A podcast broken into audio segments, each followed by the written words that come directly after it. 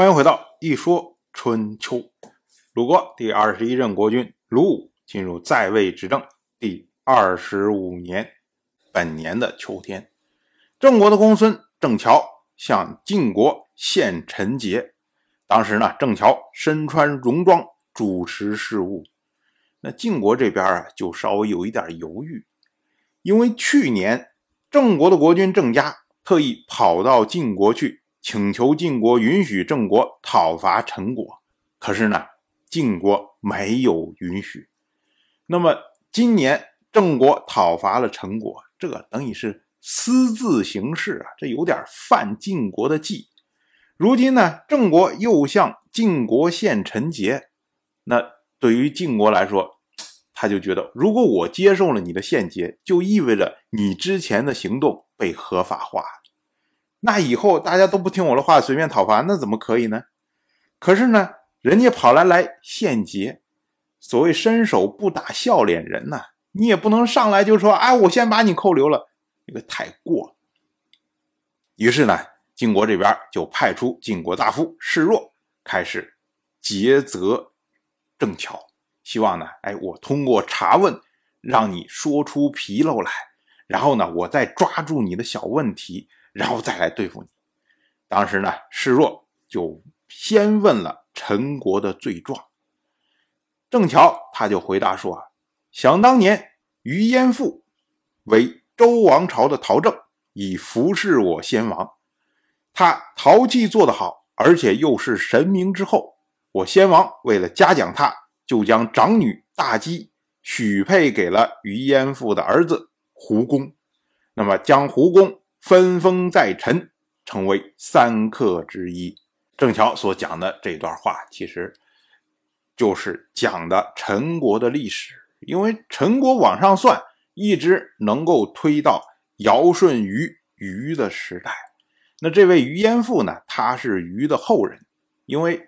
虞这一支就善于制陶，有陶艺，所以呢，于淹父到周代的时候可以做到周代的陶政，也就是掌管陶器的官员。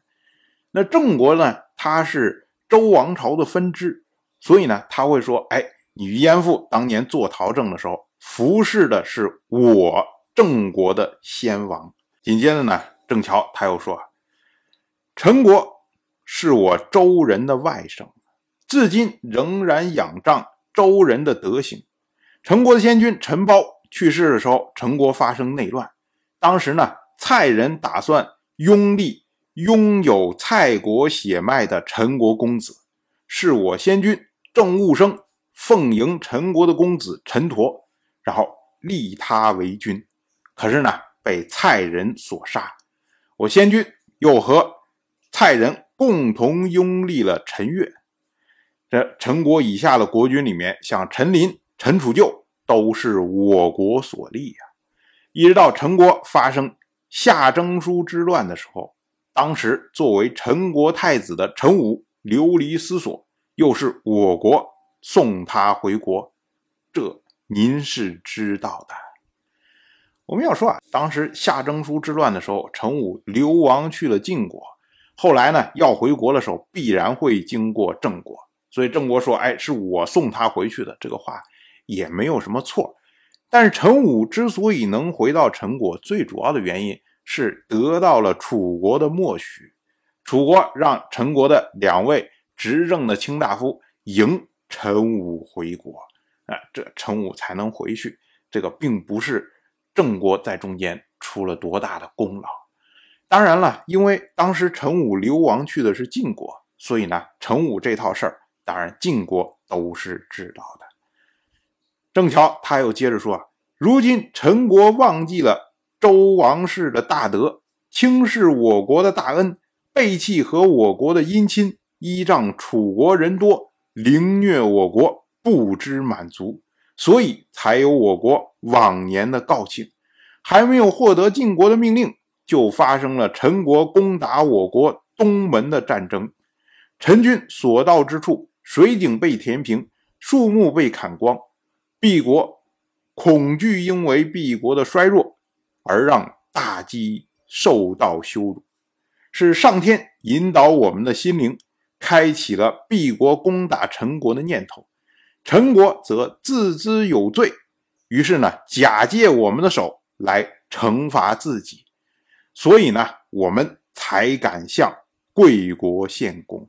郑巧讲了这么一大段话，主要说的就是我们对陈国有非常多的恩德，但是陈国呢，恩将仇报，尤其是去年对我们搞得那么惨，所以呢，我们才要攻打他。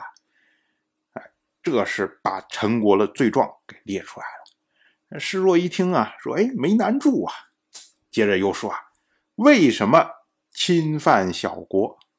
施若的意思就是说：“哎，他当时是不对，但是呢，你郑国必定比陈国要强嘛，你有很多的方式来对付陈国嘛，你为什么会侵犯他们，非要攻击他才可以呢？”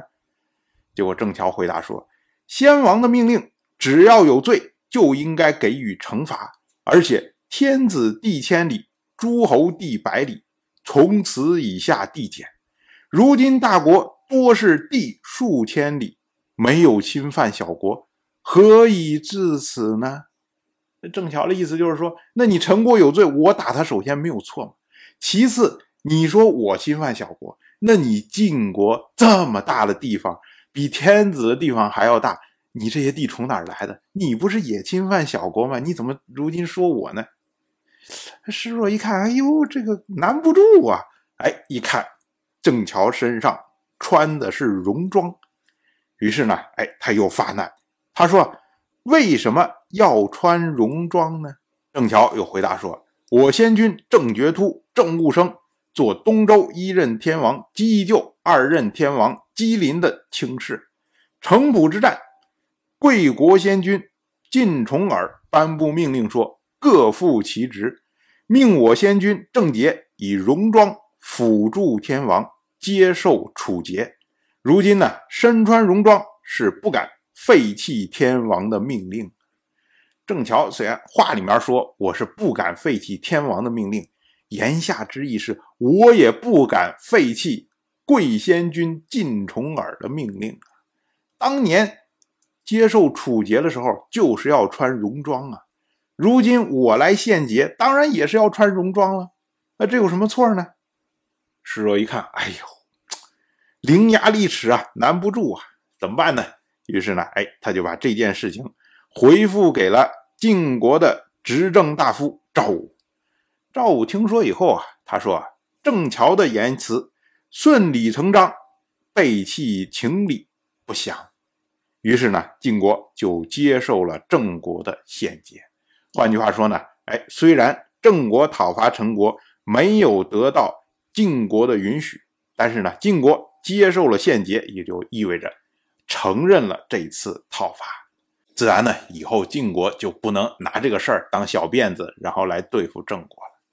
当然，我就这么一说，您就那么一听，感谢您的耐心陪伴。如果您对《一说春秋》这个节目感兴趣的话，请在微信中搜索公众号“一说春秋”，关注我。您不仅能得到《一说春秋》文字版的推送，还可以直接和我互动交流。我在那里等待您的真知灼见。